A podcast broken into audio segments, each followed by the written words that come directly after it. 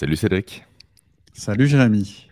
Je Comment suis tu vas? très... bah, ça va très bien toi. Je suis très heureux de te recevoir sur le podcast, vraiment. Pareil, pareil. Ça me fait très plaisir. C'est un bail qu'on n'a pas échangé toi et moi ensemble. Ouais, Et je suis content d'aborder un sujet qu'on n'a jamais abordé ensemble, c'est vrai, ni en public ni en privé, euh, façon de parler, à savoir bah, du coup le côté papapreneur. c'est clair. Et même grand papapreneur, comme on le disait Oui, oui. Alors, alors, grand-père depuis euh, un an. Ça fait un an, je crois, non? Déjà. euh, elle, va avoir deux ans. Ouais, ouais. Déjà deux ans. Ah, ça passe Ouais, tellement ouais. vite. En fait, euh, en fait, euh, j'ai une fille qui a 30 ans déjà. Ok, d'accord. J'ai trois enfants. et donc, j'ai une fille qui a 30 ans, un garçon qui a 28 et une, une fille qui a 18 ans. Ok.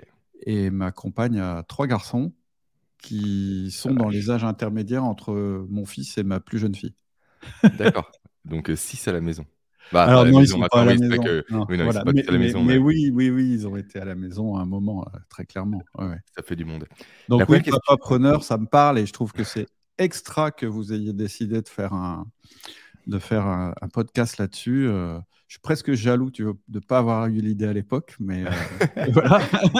C'est vrai qu'on Et- a, on a une grosse traversée du désert, Quentin et moi, du coup, euh, mon, mon associé sur ce projet-là, sur le podcast. Ouais. Et euh, on était seuls à l'époque, sans ressources, sans rien, par lui et moi. On échangeait déjà à l'époque, on s'entraidait.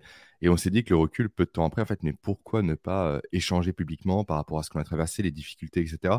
Et Carrément. réellement dépeindre un tableau réaliste des choses en partant du postulat de base que tous les livres de productivité, méthode GTD, j'en passe, ne comportent jamais le terme d'enfant. Mm, C'est jamais évoqué. Alors qu'au final, euh, tu dois construire autour. Bien sûr. Tu peux pas le mettre en dehors, c'est impossible. Et la question que j'aime poser en premier, Cédric, tu as été papa avant d'être entrepreneur ou l'inverse? Euh, j'ai été papa avant d'être entrepreneur. Donc, tu t'es lancé et- avec du coup des enfants déjà à charge et euh, du coup le temps que ça ouais, prend, les responsabilités que ça induit. tout à fait, tout à fait. Et par contre, euh, peut-être à la différence de certains auditeurs, j'ai pas créé ma première boîte, je l'ai pas créée, je l'ai rachetée. Mais, mais réellement, le process est le même. avec en plus, avec en plus, je dirais le poids, la pression que tu as quand tu as un emprunt que Ouais. tu vas devoir rembourser. Et donc, par exemple, euh, le fait que euh, je ne veuille pas mettre ma, ma- ma famille en danger et que je n'avais Mhm. pas d'argent particulièrement à- de côté pour euh, racheter une boîte, j'ai dû, j'ai fait un emprunt. Et, et un des premiers conseils que je vais donner à tous les, les papas preneurs qui voudraient racheter une boîte, c'est surtout de faire très attention à la séparation entre leur patrimoine personnel Oui. et leur patrimoine euh, professionnel. Euh, Mhm. Moi, vraiment, j'avais une tranquillité d'esprit induite par le fait que j'avais été extrêmement euh, précautionneux de ce côté-là et que je m'étais fait conseiller juridiquement pour que si j'avais un souci au niveau professionnel, c'est-à-dire si ma boîte ne fonctionnait pas, que j'arrivais plus à la rembourser, je- on ne puisse pas venir me chercher sur mes, mes peu de biens per- perso que j'avais. Mhm. C'est très Donc, important. bien s'entourer d'entrée de jeu, quoi. En cas de rachat d'entreprise. Ouais, c'est ça. Euh, quand il y a de l'argent en jeu, il faut faire attention que euh, une défaillance euh, de l'entreprise n'en- n'entraîne pas aussi euh, une faillite personnelle. Je veux dire, déjà à titre personnel, c'est important, mais d'autant plus quand tu as des enfants, quand tu as la responsabilité des enfants. Et tu avais combien d'enfants, du coup, quand tu t'es lancé dans le grand saut d'entrepreneuriat? Quand j'a- j'avais trois enfants, j'avais trois enfants, et j'ai eu une autre fille. Donc je te disais tout à l'heure, aujourd'hui j'ai trois enfants, mais en fait j'ai eu quatre enfants en tout. J'ai une petite fille qui est. D'accord. euh, quand j'étais entrepreneur d'ailleurs, qui était euh, polyhandicapé. Donc en fait, quand je me suis lancé dans ma vie d'entrepreneur, euh, j'avais la charge, nous avions la charge de cette petite fille handicapée qui réclamait, je dirais, encore plus d'attention euh, qu'un enfant normal. Et, et- et voilà, donc euh, ça m'a pas empêché euh, à la fois de réussir euh, ma vie euh, d'entrepreneur, comme je voulais la réussir, et aussi ma vie de papa, euh, parce qu'une de mes fiertés, c'est d'avoir été là, en fait, de ne pas avoir été absent. Peut-être que euh, d'autres personnes auraient pu être attirées par le fait de s'échapper, en fait, dans le, dans le Dans le travail, travail. Mhm. pour pas, pour pas, euh, pour pas euh, faire face, en fait, à cette responsabilité. Et ce que je voudrais dire aussi, c'est même un thème qu'on pourrait développer, c'est que cette petite fille qui s'appelait Anouk, en fait, quelque part, elle m'a appris à être à 100% présent quand je suis présent. C'est très intéressant, ouais. Mhm. voilà. Et, et- et en fait, avec une petite fille qui a une espérance de vie limitée, on savait qu'elle ne pourrait pas vivre très très longtemps. Bah, tu n'as pas le choix, en fait, finalement. Tu dis, je prends ce que je peux prendre maintenant, parce qu'en fait, je ne sais pas si plus tard, euh, il y aura autre chose. Et, du coup, c'est une approche un peu différente de celle qu'on peut avoir avec des enfants, d'autres enfants, mes autres enfants, où là, on projette, où là, on se dit, ouais, plus tard, il fera ça, ouais, plus tard, il va mmh. peut-être reprendre ma boîte, etc. etc. Là, tu es dans une approche complètement différente. Et ça, c'est une des choses euh, que j'ai apprises, parce que c'est pas naturel, je pense, chez un entrepreneur de profiter de l'instant présent. Mmh. Souvent, quand on est entrepreneur, en fait, on est toujours dans l'anticipation. Et d'ailleurs, c'est extrêmement important quand tu es entrepreneur d'avoir ce sens de l'anticipation, de se dire oui, mais en fait, je suis en train, par exemple, de travailler maintenant parce que ça va générer ça plus tard, etc. Mais il ne faut pas aussi oublier qu'il y a des moments dans ta vie qui vont jamais se représenter. Et entre autres, les moments où tu es avec tes enfants.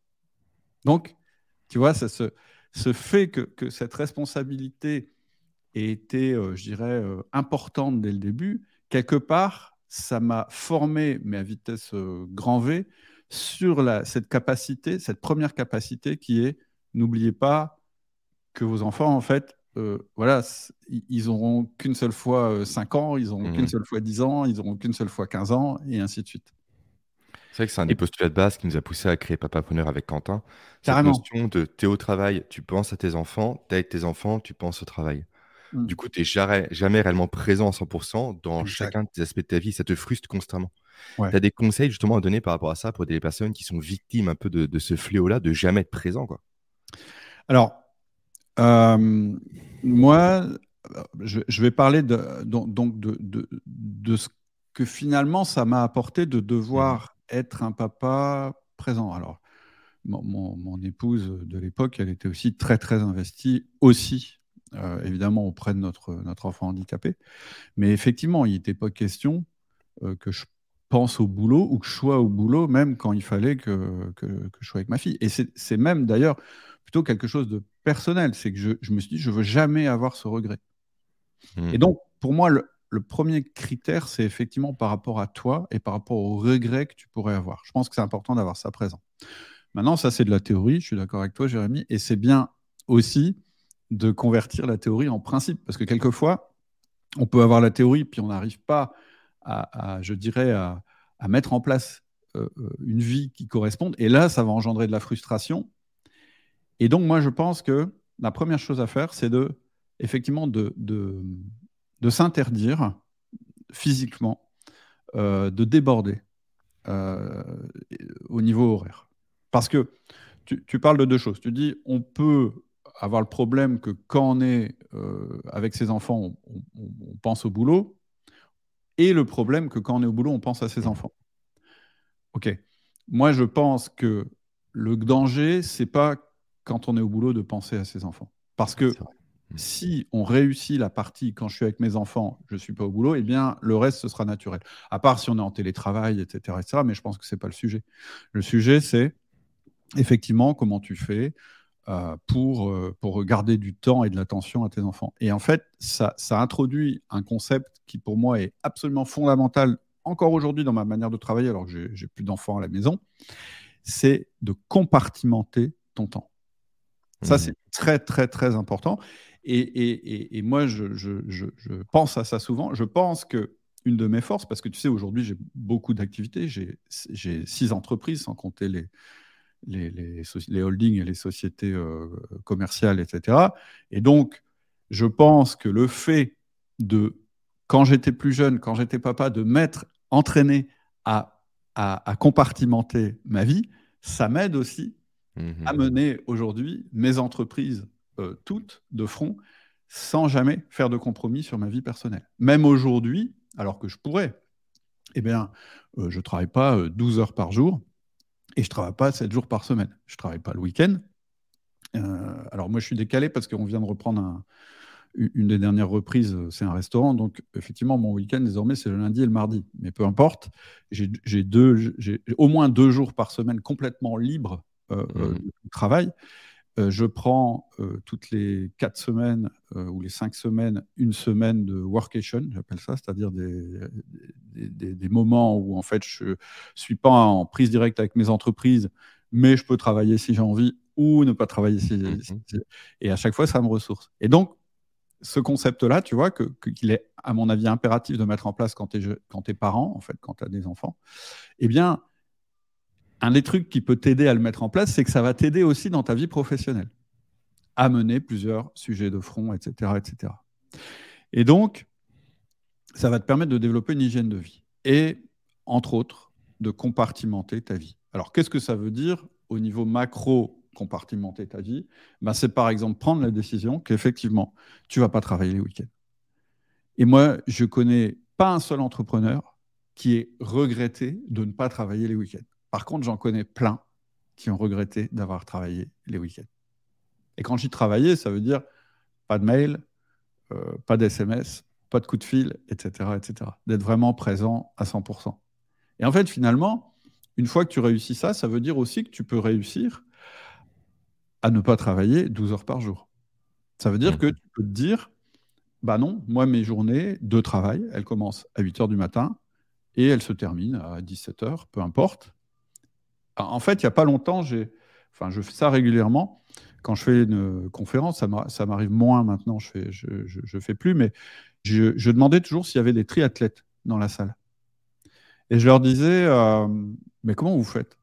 Parce que quand même, du triathlon, ça demande quand même beaucoup, beaucoup, beaucoup d'investissement en termes de temps. Hein, si, tu ne fais pas euh, au moins une fois par semaine, euh, tu nages pas une fois par semaine, tu fais pas au moins une fois par semaine du vélo et au moins plusieurs fois par semaine de la course, tu vas pas performer. Donc c'est extrêmement exigeant et ça prend du temps. Alors en général, j'en ai ou des sportifs de bon niveau. Et en fait, ces gens-là, je leur demande mais comment vous faites? Alors le premier truc qu'ils me disent, bah, ils disent bah, dans mon agenda. Déjà, ils ont un agenda. Hein, si tu es entrepreneur, mmh tu n'as pas d'agenda, tu es mal barré. Et ils disent, dans mon agenda, je mets mes rendez-vous, mes créneaux où je fais du sport. Et en fait, c'est le même agenda que l'agenda professionnel. Tu ne peux pas avoir un agenda d'un côté et un agenda de l'autre parce que du temps, tu n'en as qu'un. Donc, il faut avoir un même agenda où tu regroupes tout. Tes rendez-vous professionnels, tes rendez-vous avec ta famille, tes rendez-vous avec toi-même.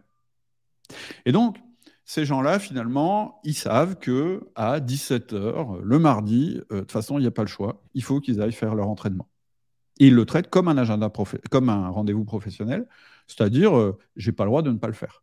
Mmh Et c'est normal puisque c'est un rendez-vous avec la personne la plus importante de leur vie, c'est-à-dire eux-mêmes. Bah, tu peux avoir exactement le même, euh, la même chose avec tes enfants. De dire, moi j'ai rendez-vous avec mes enfants tous les jours, ou pas tous les jours d'ailleurs, peu importe, à 17h. Et là, je serai vraiment présent comme si c'était un, agenda, un rendez-vous professionnel. Et du coup, ces gens-là, je leur dis, alors ok, donc, dans votre semaine, vous avez des moments où vous vous entraînez, puis des moments où vous entraînez, entraînez pas. Et dis comment ça se passe? Et en fait, systématiquement, et ça a toujours, j'ai toujours eu la même réponse, je leur ai dit quelles sont les journées où vous êtes le plus productif? Celles où vous avez sport le soir ou celles où vous pouvez rester à la boîte tant que vous voulez? Et ça ne manque jamais, jamais, jamais, jamais. Ils me disent les journées les plus efficaces, les plus productives, celles où je bosse le plus, c'est celle où en fait mon temps est limité. Mmh. Alors je me suis dit, tiens, c'est marrant, comment ça se fait? Comment ça se fait que quand notre temps est limité, on est plus productif que notre temps n'est pas limité? Bah, Tout simplement parce que ça nous fait prendre conscience que le temps est limité. En fait, l'être humain, il n'a pas cette conscience. On n'aime pas visualiser nos limites. On n'aime pas visualiser. D'ailleurs, c'est ça qui nous fait peur de qui nous, c'est, ça qui nous fait peur dans, l'idée de mourir d'ailleurs. Hein. c'est de se dire, mmh. en fait, mon temps sur la Terre, il est limité. Mais c'est vrai, non seulement ton temps sur la Terre, il est limité, mais ton temps de chaque jour est limité aussi. Le temps, en fait, c'est euh, la richesse la mieux répartie au monde. On a tous 24 heures par jour, mmh. quoi qu'il arrive. Après, notre liberté, c'est comment on utilise ce temps. Et donc, plus on a de maîtrise sur ce temps, plus on a de liberté. Mais, mais, vraiment, le premier truc euh, où il faut vraiment prendre conscience, la, première conscience qu'il faut avoir, c'est cette conscience du temps. moi, j'aime bien représenter ça comme une espèce de, de, tas de blocs de temps, en fait, finalement. En fait, dans une journée de travail, dans une journée, on va dire, en dehors des heures de sommeil, tu as environ 100 blocs de, de 10 minutes. Mmh. Donc ça, c'est limité. Et puis, tu as du travail à faire. Et en général, on travaille à l'envers. En général, on se dit, bah, tout ça, c'est ma liste de travail, donc c'est ma contrainte, il faut que je fasse ça. Et ça doit rentrer dans, le temps. Et le problème dans une entreprise, c'est qu'en fait, la liste de travail à faire, elle est toujours illimitée. C'est-à-dire que d'un côté, tu as toujours des choses à faire, c'est quelque chose qui est infini, et tu essayes de faire rentrer ça dans quelque chose qui est fini et qui est ton temps. Et moi, la première chose que j'apprends aux gens pour les aider à s'organiser, je leur dis non, inversez la vision. Vous avez ces 100 blocs de 10 minutes et vous devez les miser sur les choses les plus importantes de votre vie professionnelle, mais aussi de votre vie personnelle. Et à partir du moment où tu commences à changer ton mindset, à changer la manière dont tu vois le temps, là, les choses commencent à devenir intéressantes. C'est là que tu vas prendre conscience qu'en fait, il y a certaines choses que tu dois faire et d'autres choses que tu ne dois pas faire. C'est un truc qu'on nous dit tout le temps, sauf que il faut le visualiser, il faut l'intégrer, ce truc-là. Et à partir du moment où tu réussis à intégrer ça, alors ça va beaucoup t'aider dans ta vie d'entrepreneur. Parce que tu vas te rendre compte que les choses à faire sont infinies. Donc déjà, tu vas te faire une raison, tu vas te dire, jamais je vais rentrer à la maison en disant, chérie, j'ai fini tout le travail qu'il y avait dans l'entreprise. J'ai jamais vu personne qui m'ait dit ça. Jamais. Et moi, ça m'est jamais arrivé. Quand j'arrête, c'est parce que je dois arrêter. C'est pas pas parce qu'il y a plus de travail à faire. Donc première prise de conscience, tu rentres chez toi, oui, avec des choses que tu n'as pas pu faire. Mais ça va plus loin. C'est que petit à petit, tu vas développer autre chose, qui est le levier. De te dire, je ne vais faire dans mon travail d'entrepreneur que les choses qui ont le plus de levier. Au début, quand tu es tout seul, ce sont les choses qui vont te permettre de générer de la rentabilité pour vivre. Voilà, si tu fais pas ça, bah déjà, euh, voilà, mmh. mal, ça aura des conséquences sur ta vie personnelle, etc. Mais au fur et à mesure que tu avances dans ta vie d'entrepreneur, tu vas te rendre compte que ça peut être, euh, ça peut être d'investir du temps pour créer des actifs qui vont me rapporter sans que j'ai besoin de réinvestir beaucoup de temps dedans. Et puis plus tard, tu vas te dire, bah, je peux plus travailler tout seul, donc je vais devoir sous-traiter ou manager.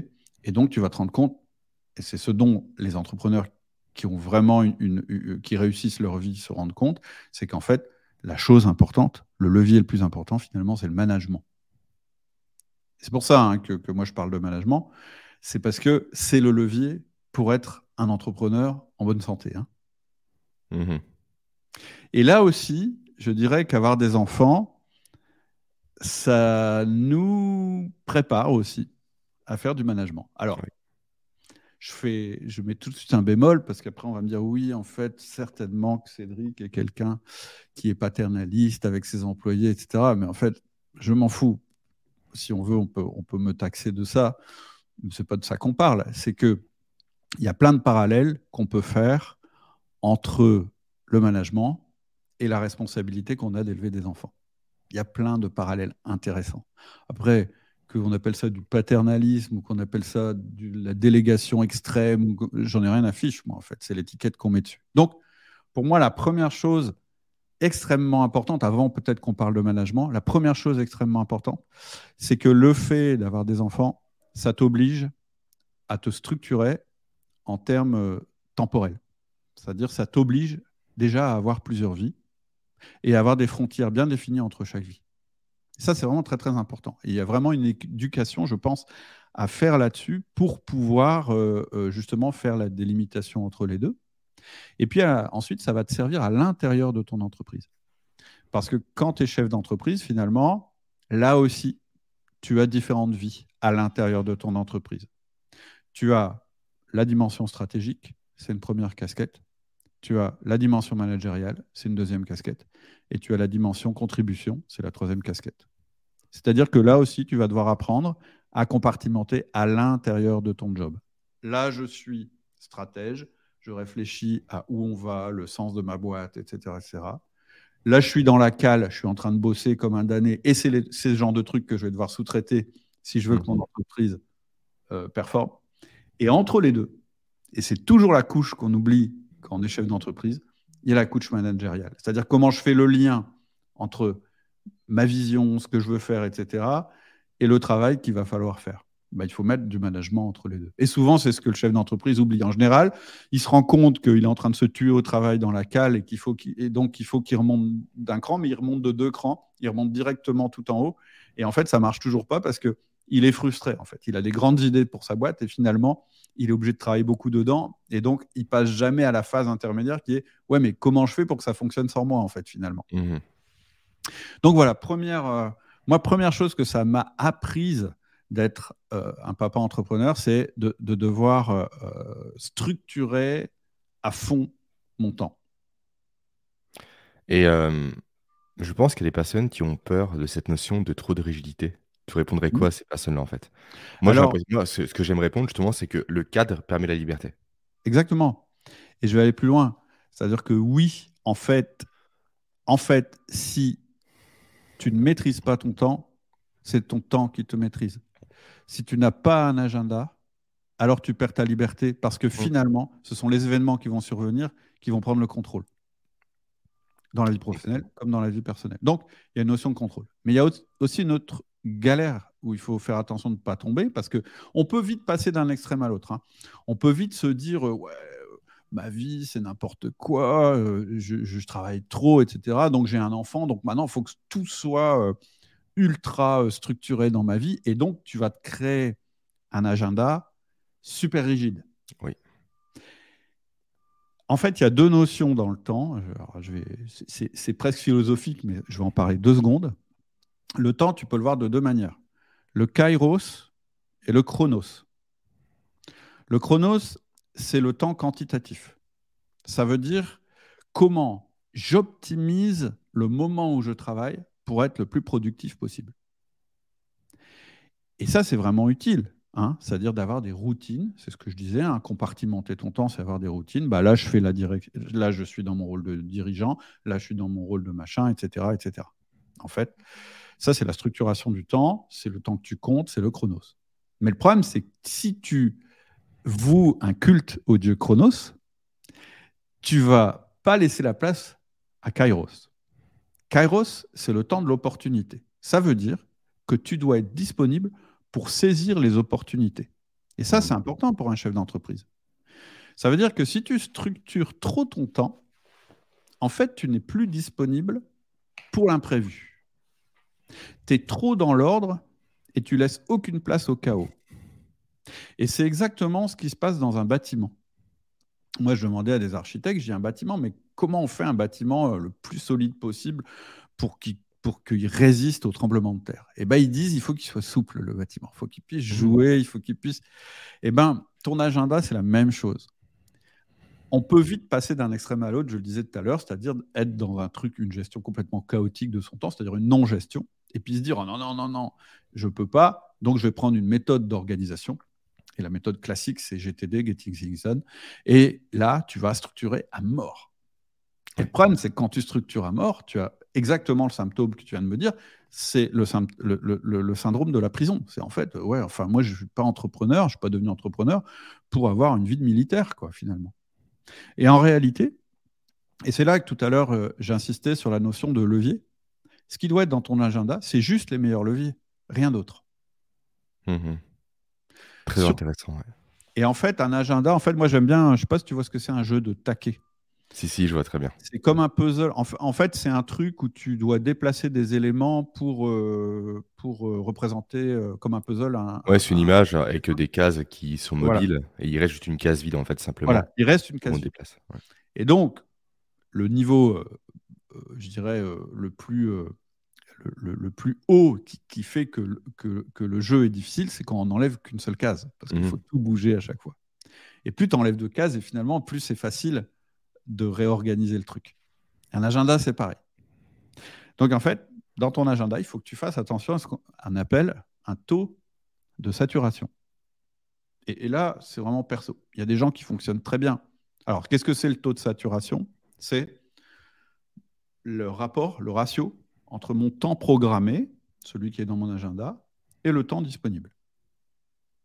Il y a des gens qui fonctionnent bien avec un taux de saturation à 80%. Moi, non.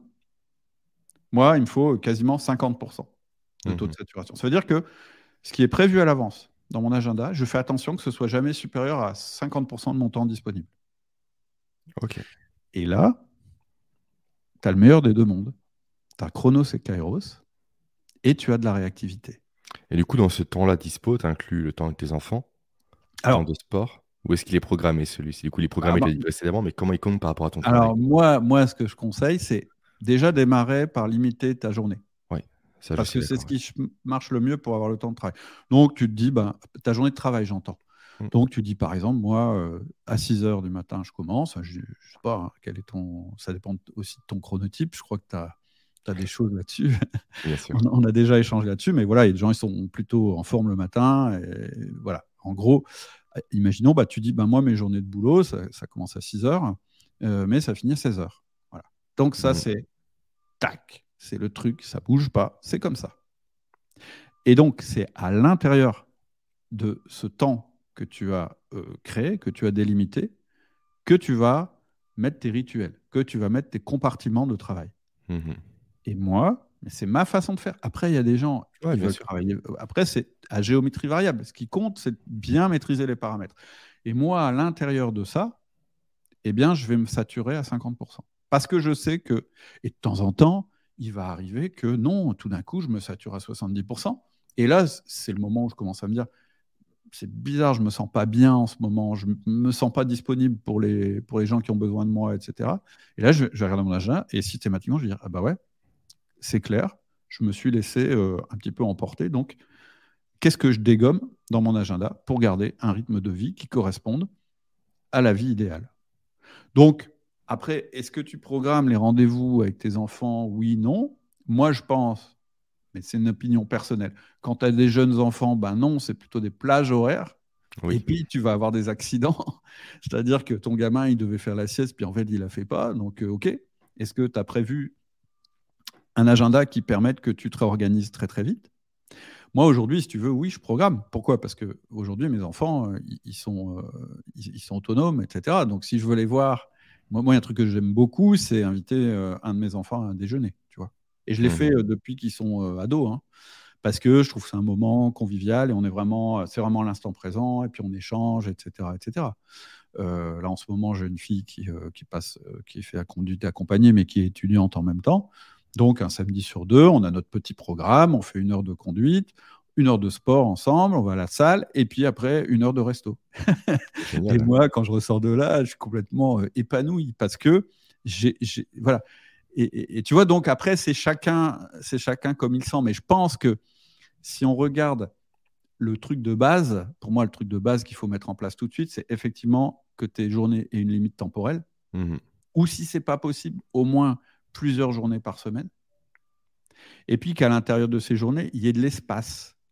Soit de l'espace pour du business pas prévu, soit de l'espace pour un imprévu avec un jeune enfant. super intéressant, c'est comme ça que je procède également à mon niveau. Mhm. J'ai commencé par fixer effectivement l'horaire de lever des enfants, l'horaire du coucher, du coup ce qui mhm. délimite la journée en tant que telle cette fois-ci, de parents on va dire. Après mes horaires de sport, mhm. mes marches aussi, quand je pars marcher le matin et l'après-midi, je le note factuellement dans l'agenda pour pas déborder dessus. Et aussi euh, tout ce qui est repas. En fait, je note vraiment tous les impondérables de la journée. En mmh. laissant à la fin de la journée une marge de une heure de sécurité constamment. J'appelle ça une zone tampon. Comme ça, s'il y a un imprévu, je peux le mettre ici. S'il n'y a pas d'imprévu, c'est du temps supplémentaire que je peux m'accorder soit pour avancer, soit pour faire autre chose, soit pour me détendre, pour faire du sport et j'en passe. Tout à fait. oui, je te rejoins à 100%. Il faut, alors... cette, il faut cette vision-là. Ouais, ouais, tout à fait. Et alors, il y a un deuxième effet qui se coule.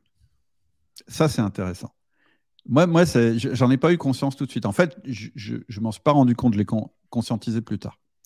C'est qu'en fait, quand tu commences à avoir toutes les notions que j'ai énumérées, le chronos, le kairos, le fait que en réalité, tu, tu, tu, fais des compartiments, tu fais des routines, etc., il y a un nouveau truc qui apparaît. Euh, c'est qu'en fait, tu te rends compte que du temps, oui, c'est limité jour par jour, mmh. mais en même temps, si tu as organisé et structuré tes routines, si tu n'as pas pu terminer le travail aujourd'hui, c'est con ce que je vais dire, mais en fait c'est important. Si tu n'as pas pu terminer le travail aujourd'hui, c'est pas grave, parce que demain, tu as un créneau qui est réservé. Et ça, c'est vachement rassurant. C'est ce truc-là qui va faire que tu vas réussir à t'arrêter, de te dire, non mais on s'en fout.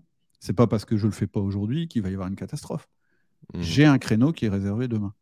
Et là, on va rentrer dans le dans l'idée de l'anticipation dont je parlais tout à l'heure. L'anticipation, c'est pas bien quand ça te permet pas, quand, ça te ça vient en contradiction avec l'idée de profiter de l'instant présent. Mais au contraire, l'anticipation, c'est intéressant quand tu es toujours un peu en avance par rapport à ce que tu as prévu de faire. Mhm. Et moi, ça, c'est une grande source de, de sérénité. Par exemple, dans mon activité outil du manager, on, on fait régulièrement des lancements, de formations, de machins, de trucs comme ça. Moi, j'adore qu'on ait tous une semaine d'avance ou deux semaines d'avance. Parce que c'est ça qui va te permettre de te dire, bah non, là, en fait, euh, finalement, euh, j'ai pas réussi, j'ai pas été bon. Tu vois, ce matin, euh, juste avant qu'on se parle, euh, je voulais enregistrer une vidéo sur l'antifragilité, comment, ou, ou plutôt sur les revenus passifs. Mhm. Et j'avais, j'étais super euh, dynamique pour la faire, et finalement, c'est pas terrible. Mais je m'en fous, c'est pas grave, parce que c'est pas urgent, on est en avance. Et donc, je la ferai après, et ça marchera, euh, et ça marchera tout aussi bien. Je la ferai même mieux. Et finalement, c'est ça, c'est le deuxième effet qui se coule, c'est que une fois que tu t'es créé tes petits rituels, tes petites routines qui se répètent, tu as cette notion de maintenant, j'ai le droit de me planter une fois, puisqu'il y a toujours Mm. du temps qui va revenir après. Et cette notion aussi de je peux m'écouter. Mais j'ai passé Ah, une mauvaise nuit, je suis fatigué, je suis Bien sûr. malade, je peux écouter mon corps, me reposer pour rebondir. Là Bah, où quand tu es en flux tendu, malheureusement, tu dois t'imposer des tâches que tu ne veux pas faire, que tu fais donc mal, que tu regrettes, etc. c'est clair. cette flexibilité-là est nécessaire aujourd'hui. quoi. Et d'autant plus euh, nécessaire pour toi qui as des jeunes enfants Oui, bien en bas âge, parce que la nuit, elle est on n'est jamais trop sûr qu'elle va bien se passer. Et, et d'ailleurs, c'est vrai pour le sport. C'est pas parce que tu es un peu moins euh, performant sur ta séance d'aujourd'hui que c'est grave. Ben non, il y aura une séance demain, une après-demain, etc. Elles sont programmées. Hmm. Donc, tu es beaucoup plus cool. Et donc, c'est pour ça que quand on me dit Ah ouais, mais non, mais avoir un truc tout programmé, etc., ça t'enlève de la liberté, je, je réponds Mais non, n'importe quoi. Ça te donne de la liberté. Avec En le fait, c'est- bémol mais oui. il faut juste faire gaffe de ne pas tomber du côté où on penche. C'est-à-dire qu'il y a des gens, ils vont euh, rentrer dans un truc euh, quasi militaire, et là, ça marche pas non plus. Là, effectivement, ça t'enlève de la liberté. Parce que tu veux tout blinder, tout optimiser. Et donc, ça veut dire que ton agenda, il est plein comme un œuf parce que tu veux en faire le maximum. Mais non, mais non. Et puis tu fais fi du coup de cette notion de volatilité, chère à Nassim Nicolas Taleb, en fait, où tu Mhm. peux constamment avoir des imprévus. Ouais. Ça peut constamment arriver, effectivement, plus tu te blindes, moins tu es antifragile. Une notion Exact. euh, qui t'est chère et qui m'est chère aussi. Ouais. Ouais, ouais, exact. Et euh, faut pas hésiter à mettre un peu de redondance dans ton agenda. Par exemple, en gardant euh, ton, ton temps flexible, donc ton taux de saturation euh, à 50%, tu as le droit aussi de t'ajouter un créneau où c'est juste écrit créneau. Hum, Et tu feras quelque chose ou pas. Tu vois, quand je fais mes workations, ce que j'appelle mes workations, il y a des créneaux. Après, j'ai envie ou j'ai pas envie. C'est la différence avec mes semaines qui sont, qui sont des vraies semaines de travail, où là que j'ai envie ou que j'ai pas envie, j'y vais. Hum, Un autre avantage hein, d'avoir des routines euh, prévues à l'avance, etc., c'est que tu n'as pas besoin de te demander tous les jours ce que tu vas faire. Ça paraît bête, ce que je dis. Mais le temps qu'on passe quand on n'est pas organisé à se dire, bon, alors, attends, alors, qu'est-ce que je peux faire là? C'est quoi mes pré... Non, quand tu as tes routines et, et que c'est établi, etc., tu ne te poses pas cette question-là. Tu démarres direct dans la tâche que tu t'es euh, affectée. Ça, c'est super intéressant. C'est un élément que je mets souvent en évidence par rapport aux listes de tâches. Souvent, c'est un conseil de base qu'on recommande aux personnes pour s'organiser, sauf que ça induit le paradoxe du choix, en fait. Oui. Où tu as devant toi 50 tâches différentes et en fait, tu perds une demi-heure le matin à savoir laquelle je vais faire. Ouais, ouais. Mais ça, je- grâce à un agenda où tes tâches sont planifiées, sont mises dans des blocs de temps précisément, en fait, tu commences chaque matinée précisément en sachant quoi faire. Et déjà, tu gagnes une demi-heure par rapport à ta journée, C'est rien clair. qu'avec ça. Et c'est en charge mentale. Et en charge mentale aussi. Et en charge mentale, bien sûr. Ouais, ouais. C'est Complètement. clair. C'est clair. Alors après, ça, moi, tu vois, c'est c'est- c'est- c'est au niveau de l'organisation du temps. C'est ce que j'ai appris euh, euh, avec le fait d'avoir des enfants. Et Mhm. Après, ça ça m'a aussi appris des choses au niveau du management. Et euh, le premier principe qui marche bien avec des enfants et qui marche bien avec des collaborateurs. Maintenant, je vais être clair, hein, mes collaborateurs, ce pas mes enfants. mais il y a quand même des, des parallèles assez intéressants. La première chose, c'est de viser l'amélioration plutôt que la perfection. Ok. Ça, c'est extrêmement important, à titre perso, à titre euh, de parent et à titre de manager. J'ai un ami qui dit objectif de maîtrise versus objectif de résultat. C'est ça. En fait, on ça. maîtrise le processus, pas spécialement le résultat. C'est ça. Ou on se dit, je. Alors, effectivement, euh, on, on se fixe des objectifs. hein. Mais moi, moi j'en suis un peu revenu à... C'est-à-dire qu'il faut se fixer des objectifs pour avancer, c'est clair. Mais la vitesse à laquelle on va les atteindre, je dirais que euh, par, par rapport à ce que j'étais peut-être quand j'ai commencé à travailler, j'y suis un petit peu revenu. Je me dis, ce qui compte en fait dans la vie, et c'est vrai aussi avec les enfants, c'est que le monde n'est pas parfait. Tes enfants ne sont pas parfaits. Et tes collaborateurs ne sont pas parfaits. Donc, avec un enfant, évidemment, tu projettes avec un enfant. Tu te dis, bah, ce serait bien qu'il soit autonome. Ce serait bien qu'il il, gagne bien sa vie. Ce serait bien que, je sais pas moi, il, ait une bonne santé, qu'il soit fort en sport, etc., mmh. etc. Puis assez vite, tu te rends compte que bah, ça va pas forcément aussi vite que tu l'avais prévu. Et c'est pas grave. Pourquoi? Parce que ton enfant, tu l'aimes. Et finalement, tu prends en compte ses qualités, ses défauts, et tu les aimes, autant ses qualités que ses défauts. Et finalement, tu vas pas.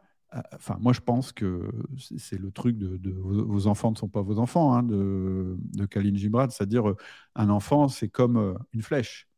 Tu peux, tu, peux donner la direction, tu peux donner l'impulsion, mais une fois que la flèche est partie, c'est lui qui, c'est lui qui, qui, va atteindre ou pas la cible. Et quelque part, c'est pas grave. Et donc, je pense que le fait d'avoir des enfants, moi, je trouve que c'est vachement équilibrant pour un manager. Pourquoi? Parce que ça lui fait prendre conscience que on peut pas. Euh, enfin, on a des moments où on est plus ou moins performant. On a des moments où on est plus ou moins en forme. On a des moments où on va plus ou moins vite par rapport à nos objectifs. Et il faut faire preuve de bienveillance vis-à-vis de nos collaborateurs. Alors la bienveillance, c'est vraiment un terme que, avec lequel j'ai du mal parce qu'on en parle, on en parle et en fait on dit jamais. C'est un, concept valise. Tu, tu, sais, c'est le genre de concept où, euh, bah, euh, bah, je vais te poser la question est-ce que tu es contre, pour ou contre la bienveillance? Bien sûr, ça va rien dire. Va dire bah, pour, ah sauf qu'en fait, tu vas pas mettre la même définition, même définition derrière. Mm. Et donc, en fait, quand tu vas euh, imposer quelque chose à ton collaborateur, il va dire bah non, tu n'es pas bienveillant. Puis, toi, tu vas dire bah si, je suis bienveillant parce que. et voilà. Et donc, moi, j'aime bien la, j'aime bien la notion d'exigence bienveillante. C'est-à-dire que, comme avec tes enfants, avec tes collaborateurs, il faut que tu aies une exigence. C'est quand même ton job, que ce soit ton job de papa ou d'ailleurs ou ton job d'entrepreneur, tu te dois d'être exigeant. Parce que euh, c'est ça quand même qui fait avancer. Tu es exigeant avec toi-même, tu es exigeant avec les autres. Mais après, il faut être bienveillant. Et c'est toute la différence entre viser l'amélioration plutôt que la perfection. Ce qui va compter, c'est que demain soit mieux qu'aujourd'hui et, et, que hier euh, soit moins bien qu'aujourd'hui, tu vois. Et c'est juste cette notion-là. Et je trouve que là aussi, ça permet d'être plus euh, détendu avec ses enfants et plus détendu avec ses collaborateurs. De se dire non, mais ce qui compte, c'est que il s'est amélioré avec ses capacités. Mmh. Et comment tu le mesures, ça? Déjà, est-ce que tu le mesures? Oui, Autant au niveau euh, entreprise, euh, je, vois comment on peut le mesurer, mais des enfants, c'est plus compliqué. pour être très clair, moi, moi, non, non. Alors, avec mes enfants, euh, c'est vrai, je ne mesure pas. oui, ce serait bizarre comme dans un tableau Excel de suivi des performances des enfants. Quoi. non, non. Mais il y a quand même quelque chose qui est intéressant avec les enfants. Alors, après, moi, c'est mes principes d'éducation. Et en fait, finalement, c'est aussi les principes que, que j'applique dans les boîtes. moi, j'aime bien avoir peu de principes mais être euh, très. Euh, euh, mettre beaucoup de force dans chacun des principes. Mmh Et je pense que c'est beaucoup plus facile d'éduquer par les principes plutôt que d'éduquer par la contrainte. C'est-à-dire que c'est un peu du même ordre que est-ce que tu manages par le pourquoi ou est-ce que tu manages par le comment L'idéal, quand tu fais du management, c'est de manager par le pourquoi. C'est-à-dire qu'avoir suffisamment former tes collaborateurs, avoir créé une culture où tu n'es pas besoin de contrôler le comment, parce que ça, c'est à eux que ça appartient, c'est-à-dire comment ils vont réussir, mais à l'intérieur de principes que tu as mis en place. Et parfois, euh, en fait, quand tu parles trop du comment avec un collaborateur, tu tues la motivation. Mmh Et avec un enfant, c'est pareil. Quand tu dis à un enfant, voilà, on fait comme ça et tu vas faire exactement comme ça, tu tues la motivation. Ton enfant, ce qu'il a envie de faire à un moment, c'est te surprendre. Te surprendre parce qu'il fait les choses mieux que toi. Ou te surprendre parce qu'il a trouvé une manière de faire les choses à laquelle toi, tu n'aurais pas pensé. Et eh ben, dans, dans le monde de l'entreprise, c'est pareil. Si tu laisses cette marge de manœuvre à tes collaborateurs, ils vont progresser plus vite. Et tu auras un meilleur levier, c'est-à-dire que ça va arranger tout le monde. Eux, ils vont être plus performants à leur manière, à une manière qui, qui leur appartient. Et toi, tu vas leur apporter plus de reconnaissance parce que tu vas leur dire ça, c'est toi qui l'as fait tout seul. Et finalement, c'est, moi, je trouve qu'il y a un très fort parallèle avec l'éducation des enfants. Complètement. Et puis, je trouve que cette notion de pourquoi est très puissante parce que si on impose que des commandes, on crée un cadre très strict. Là, je parle Ouais. des enfants qui Mm. empêche l'autonomie des Mm. enfants. Moi, j'ai mon dernier fils, il a 17 mois, il vide seul le lave-vaisselle.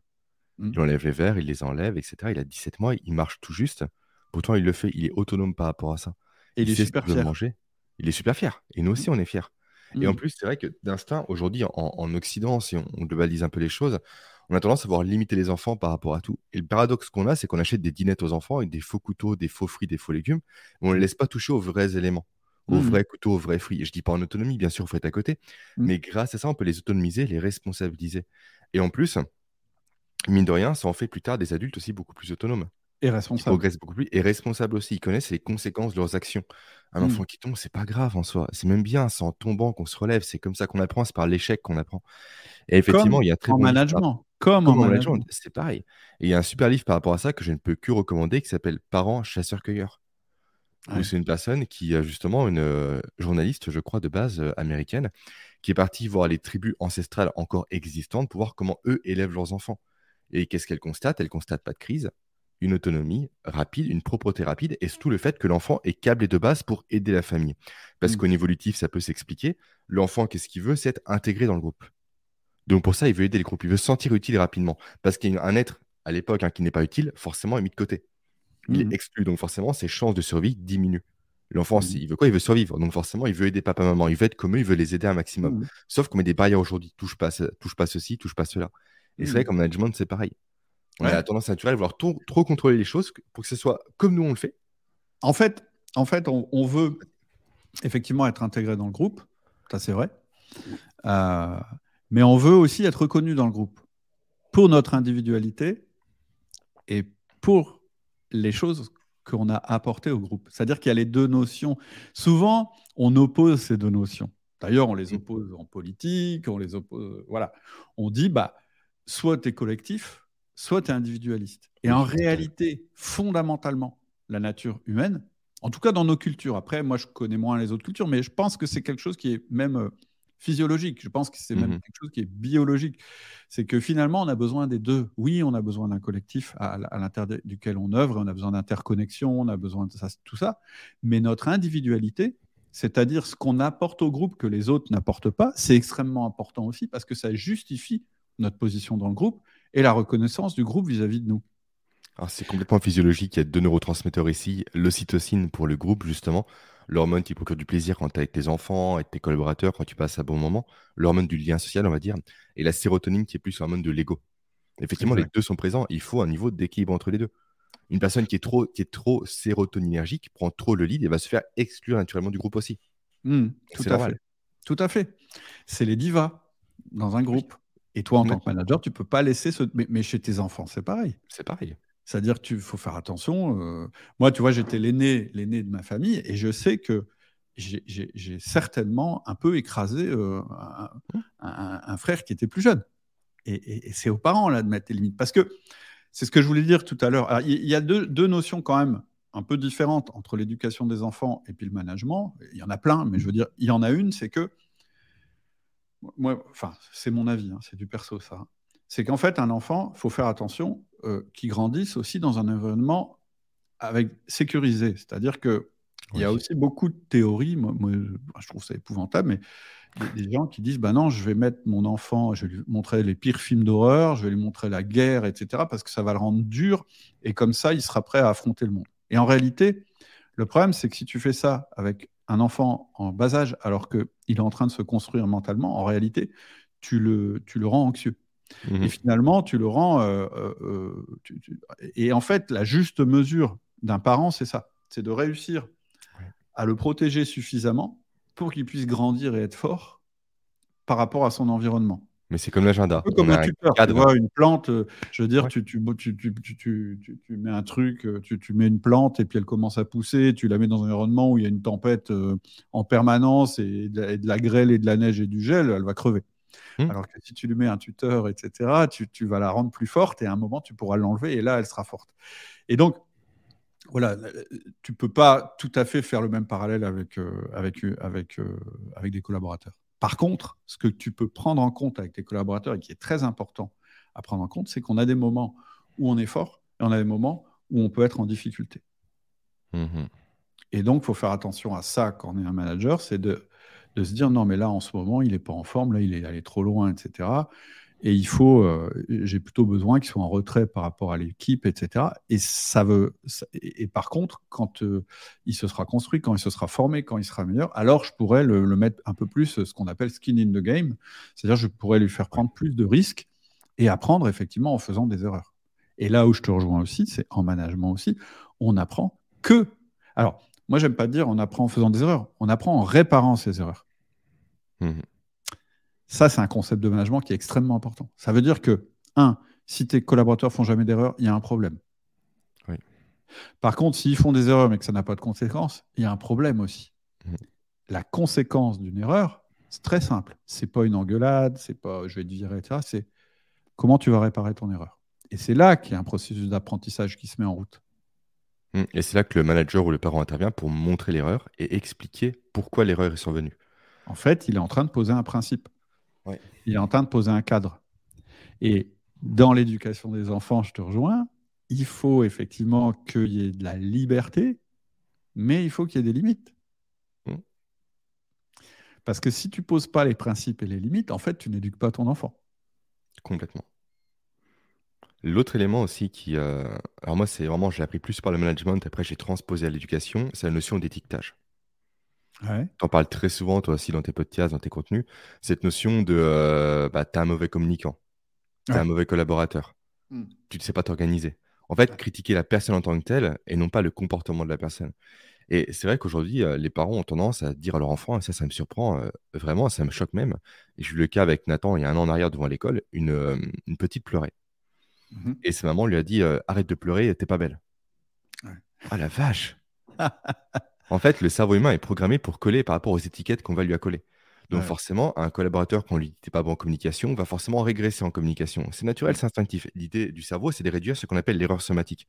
Donc l'écart entre l'énergie dépensée pour atteindre une tâche et l'énergie réellement qui va être dépensée. Donc mmh. forcément, on se dit directement, tu es un mauvais communicant. Pourquoi le cerveau humain qui veut économiser de l'énergie va se mettre en branle pour en faire un bon communicant, sachant d'avance pour lui qu'en quoi la personne sera mauvaise Mmh. ça ne marchera pas. Et sans ça, tu le dis très souvent toi aussi par rapport à tes podcasts, l'idée c'est de critiquer, entre guillemets, le comportement et mmh. non pas la personne. Et je crois que tu as un protocole par rapport à ça en termes de management. Est-ce que tu peux le, partager? Cette notion d'en fait, quand tu fais ça, moi, ça me laisse penser ça. Ça s'appelle le feedback, en fait. En fait, le feedback, c'est un processus. Alors, il faut repartir un petit peu, euh, j'irais reprendre un petit peu de, de dimension. Et, moi, je, pense que le feedback, ça a encore plus d'importance dans le monde d'aujourd'hui, mmh en, termes d'entreprise. Dans le passé, en fait, c'était un petit peu euh, comment, comment, comment un marché évolue. Eh bien, les entreprises les moins performantes meurent et les entreprises les plus performantes euh, se développent. OK?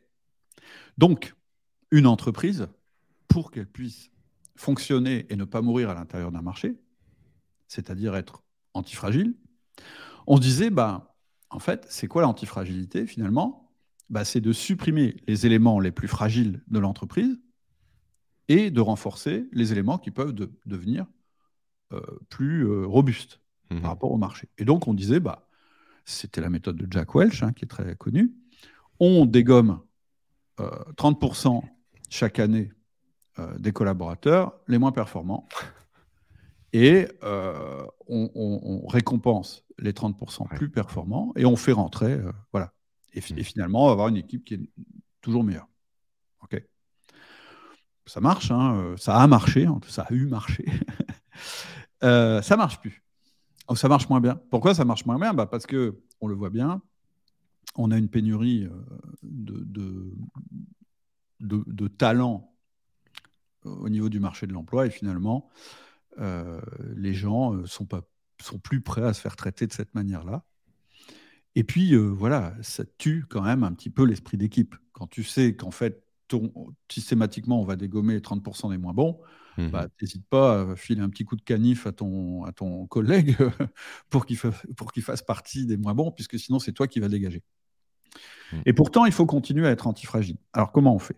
Comment on fait dans ce contexte-là? Bah, On va plus regarder les personnes les moins performantes. On va regarder les comportements les moins performants, ce qui n'est pas la même chose. C'est-à-dire qu'on va se rendre compte qu'à l'intérieur de quelqu'un, il y a une série de comportements. Certains qui sont performants, certains qui ne sont pas performants.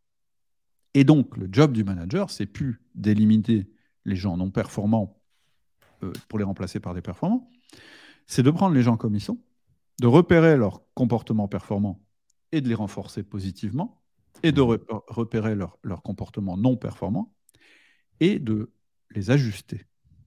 Exactement comme tu éduques un enfant, finalement. Un enfant, tu vas voir qu'il a des. Voilà, il, teste tout, un enfant. C'est ça qui est agréable et qui est drôle. C'est que tu, tu, le vois vraiment sous tes yeux faire des trucs. Tu dis, ah non, non, non, il ne faut pas qu'il fasse ça. Et donc, tu vas corriger. Et puis, il va faire des choses formidables. Et là, tu vas le féliciter. Alors, avec un adulte, c'est pas pareil. Euh, J'irais très longtemps, en fait, notre système d'éducation, était basé sur euh, euh, punition-récompense. Et du coup, dans l'entreprise, on était aussi sur système punition-récompense. Là non plus, ça marche plus, ça. Donc, en fait, moi, j'aime bien le modèle du feedback. Et le modèle du feedback, c'est très simple. C'est de dire, OK, j'ai une équipe, elle est composée de personnes, mais à l'intérieur de cette équipe, chacune de ces personnes a des comportements que j'observe. Mmh et donc, c'est se poser d'une manière globale dans l'équipe qu'est-ce que je veux qu'on fasse plus et qu'est-ce que je veux qu'on fasse moins? Et en réalité, quant à cette réflexion, tu es en train de réfléchir à ce qu'on appelle la culture de ton équipe. Parce que la culture, pour moi, c'est pas euh, oui, il faut être bienveillant, oui, il faut être. Enfin, tous les machins qu'on écrit sur les murs et qu'on fait jamais. C'est qu'est-ce qui se passe en vrai au niveau des comportements? C'est quoi l'expérience de quelqu'un qui vient bosser chez moi? Qu'est-ce qu'il observe? Comment À quoi il est confronté? C'est ça la vraie culture. Et donc, elle est composée des comportements qui se passent dans l'équipe. Et donc, ton job de manager, ça va être de dire, je vais bosser sur les comportements. Et donc, quand tu repères un comportement positif, de le renforcer. Et quand tu repères un comportement négatif, c'est-à-dire qui n'est pas en faveur de la culture que tu veux développer, eh bien, de l'ajuster. Et donc, tu vas faire ce qu'on appelle un feedback d'ajustement. C'est quoi un feedback d'ajustement? C'est un, ouvrir le canal de communication en disant à la mmh. personne Est-ce que je peux te faire un feedback? Comme ça, tu es sûr qu'elle t'entend. Et chez un enfant, c'est pareil. Tu peux lui dire ce que tu veux. S'il ne s'il t'entend pas, en fait, ça ne sert à rien de faire un feedback. Donc, un, ouvrir le canal. Deux, citer le comportement. Et c'est là que la notion d'étiquetage, il faut s'en méfier. Mmh On va parler après du fonctionnement du cerveau si tu veux. Mais ton réflexe, en général, ça va être d'étiqueter. Parce que ton cerveau, il est fait pour analyser ce qui ne va pas, et il analyse 500 euh, comportements, il, analyse 500 indices visuels, auditifs, etc. en 3 minutes. Et toi, tu n'en as pas conscience. En fait, tu es bombardé d'informations et ton cerveau va te sortir un truc à la fin qui va te dire lui, c'est un fainéant, ou lui, c'est un tir au flanc, ou lui, il est dangereux, ou lui, il est bien. Sauf qu'il ne faut pas en rester là. On n'est pas euh, des, primates. Donc, il faut se dire mais pourquoi je pense ça? Pourquoi machin il me plaît pas? Ah, il me plaît pas parce qu'il fait ça, parce qu'il fait ça, parce qu'il fait ça, parce qu'il fait ça. Factuel. Donc, quand tu vas faire un feedback à machin, tu vas te dire, je ne dois pas l'étiqueter, je ne dois pas lui dire, toi, tu es fainéant. Je dois lui dire plutôt, exemple, euh, tu arrives systématiquement 5 minutes en retard. Systématiquement. Et encore, systématiquement, c'est dangereux parce que c'est peut-être pas tout à fait vrai. Mmh. l'idéal, c'est de dire, quand tu arrives à 9h05 pour prendre ton poste au lieu de 9h, le fait de dire quand tu, ça évite le jugement, ça t'oblige à citer euh, un fait. Donc, deuxième partie, le factuel. Et troisième partie, voilà l'impact que ça a sur l'entreprise, ou sur l'équipe, ou sur les performances. Ou sur ton image. Ou sur, sur un des deux R du management. Mm. Résultat, rétention. Est-ce que ce comportement est mauvais pour les performances de l'entreprise? Est-ce que ce comportement est mauvais euh, pour euh, la collaboration dans l'entreprise, les deux R, la fidélisation, etc. Et quatrième étape, peux-tu modifier ce comportement? Donc il y a quand même une petite différence avec l'éducation d'un enfant. C'est qu'un enfant, tu vas dire, parce que euh, tu l'as dit, un enfant, ce qu'il veut, c'est une intégration. Mmh. Et donc, en fait, qu'est-ce qu'il veut, un enfant? Il veut l'amour de ses parents. Donc, tu vas plutôt lui dire, tu sais, quand tu casses la vaisselle, maman n'est pas contente. Tu peux... Moi, je conseille de ne pas dire ça à un collaborateur. je pense que tu parles à un adulte et donc c'est plus responsabilisant de lui expliquer des conséquences, en fait, qui vont à l'encontre de la communauté dans laquelle il œuvre, qui est l'entreprise. Une entreprise, pour prendre les gens intelligemment, elle performe à travers les deux R du management qui sont euh, les résultats, quels qu'ils soient, hein, les objectifs, et la rétention. C'est-à-dire que est-ce que je collabore efficacement? Est-ce que j'augmente la fidélisation des personnes dans l'entreprise? Là, tu ne peux pas trop te tromper si ton impact est de ces deux ordres-là. Si tu commences à dire ça ne me plaît pas, ou c'est pas comme ça qu'on fait ici, ou euh, j'aime pas quand les gens font ça, c'est pas un discours très adulte. Mmh, complètement, ça redevient infantilisant en quelque sorte. Oui, voilà. C'est une des grandes différences quand même, c'est que tes collaborateurs ne sont pas des enfants. Hein. Et, euh, et, je dirais que le nec plus ultra, par contre, c'est quand tu n'as plus de feedback à faire. C'est-à-dire que quand tes collaborateurs, ils, se font le feedback à eux-mêmes. Mmh Comme un enfant. Ton enfant, au début, tu es obligé de lui dire que, bah oui, on ne peut pas casser la vaisselle parce que tu comprends, il va se passer ça, ça, ça. Après, il a intégré. Quand il casse un truc, il dit ah, c'est bien ce que j'ai fait. Donc, euh, je, vais, je vais trouver un système pour plus casser la vaisselle. Tu vois, je prends l'exemple de débarrasser de la vaisselle. Mmh, complètement. Super intéressant. Donc, oui, le feedback, tu vois, le feedback, euh, ça, c'est une notion, moi, je pense, qui est beaucoup plus puissante que ce système de punition-récompense. Le système de punition-récompense dans l'entreprise, il crée ce qu'on appelle des employés retenus c'est-à-dire des gens qui vont rester là parce qu'ils ont un gros salaire et une grosse prime, etc., mais qui ne sont pas là pour l'intérêt de leur job. Mmh pour que les gens restent dans une entreprise, il faut qu'ils soient intéressés par le job. Qu'est-ce que c'est qu'un job intéressant? C'est un job où tu es reconnu, on en a parlé tout à l'heure. C'est-à-dire reconnu, ça veut dire deux choses. Hein. Ça veut dire à la fois accepté par le groupe et à la fois important pour le groupe. Donc ça veut mmh dire je suis un individu qui compte pour l'entreprise. Et la deuxième notion, c'est je progresse tous les jours. C'est-à-dire que je deviens de meilleur en meilleur en restant dans cette entreprise. Mmh, je me sens progresser constamment. Donc, c'est ce que permet du coup le feedback en mettant en évidence le comportement qui a induit l'erreur. Et une fois que tu as suffisamment travaillé le feedback, alors tu peux passer au coaching, qui est une autre forme de, management, qui est pour moi la forme ultime de management. Mmh, tu vas guider la personne, te donner les ressources nécessaires pour atteindre un résultat identifié à l'avance avec elle tu vas lui donner un œil extérieur. En fait, mhm. tu vas lui dire, tu vois, euh, là, tu es dans une phase de progression, c'est super, etc. Ou ah, là, c'est plus compliqué, etc. Et aussi, tu vas écouter la personne. Elle va te donner ses feedbacks elle-même. Tu auras pu à les générer. Et pour un enfant, c'est pareil. Ouais. on y revient, mais on peut coacher son enfant. Quoi. Oui.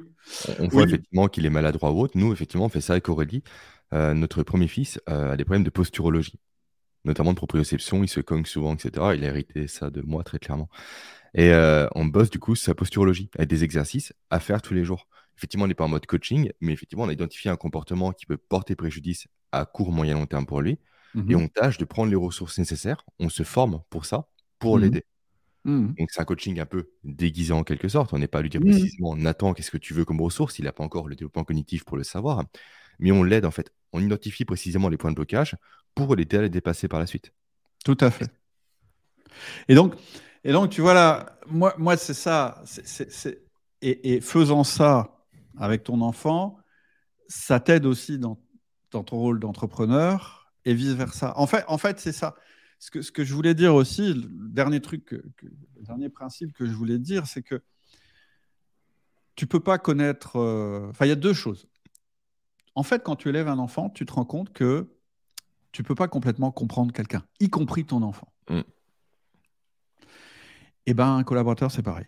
Tu peux jamais complètement comprendre un collaborateur. Et finalement, tout ton job de manager, ça va être de le faire progresser sans le, jamais le comprendre, sans intervenir sur ses pensées intimes, sans Mm. essayer de dire tiens, euh, je vais le manipuler ou je vais lui dire comment il faut penser. Mais tu vois, ça t'apprend ça. Et puis l'autre truc, c'est que moi, je pense vraiment que être papa et être entrepreneur, en fait, c'est deux choses qui se nourrissent l'une et l'autre. Je pense que les... Alors, je dis pas que quelqu'un qui n'a pas d'enfant sera pas un bon manager, mais je dirais qu'avoir des enfants, ça aide à être un bon manager. Mm. Et je pense qu'être un bon manager ou un bon entrepreneur, ça aide aussi à éduquer nos enfants. Et tu parlais d'un livre tout à l'heure. Moi, moi, moi je- j'ai j'ai vu un truc incroyable. Alors, je ne sais plus le nom. Je crois que c'est Daniel Presley qui a sorti ce bouquin. Il y a quand même un Anglais qui a sorti un bouquin qui s'appelle euh, Faire des enfants entrepreneurs. Je me suis dit, bon, je ne suis pas sûr qu'en France, on ait la culture. Mais, mais en fait, je me suis dit, ben oui, le fait que tu crées une entreprise, que tu essayes Ouais, individuellement de développer de la valeur, de construire quelque chose de plus grand que toi, etc., pour tes enfants, ça peut être une sacrée inspiration, c'est une chose, mais aussi, ça va t'inciter à leur donner quelque chose qui, je pense, manque malheureusement dans notre société aujourd'hui, c'est la capacité à s'en sortir soi-même. Mhm.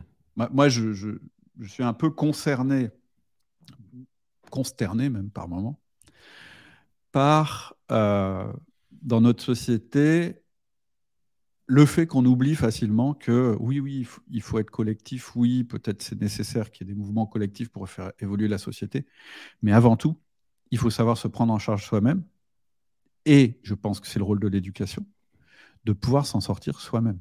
Moi, moi, je le dis souvent encore à mes enfants.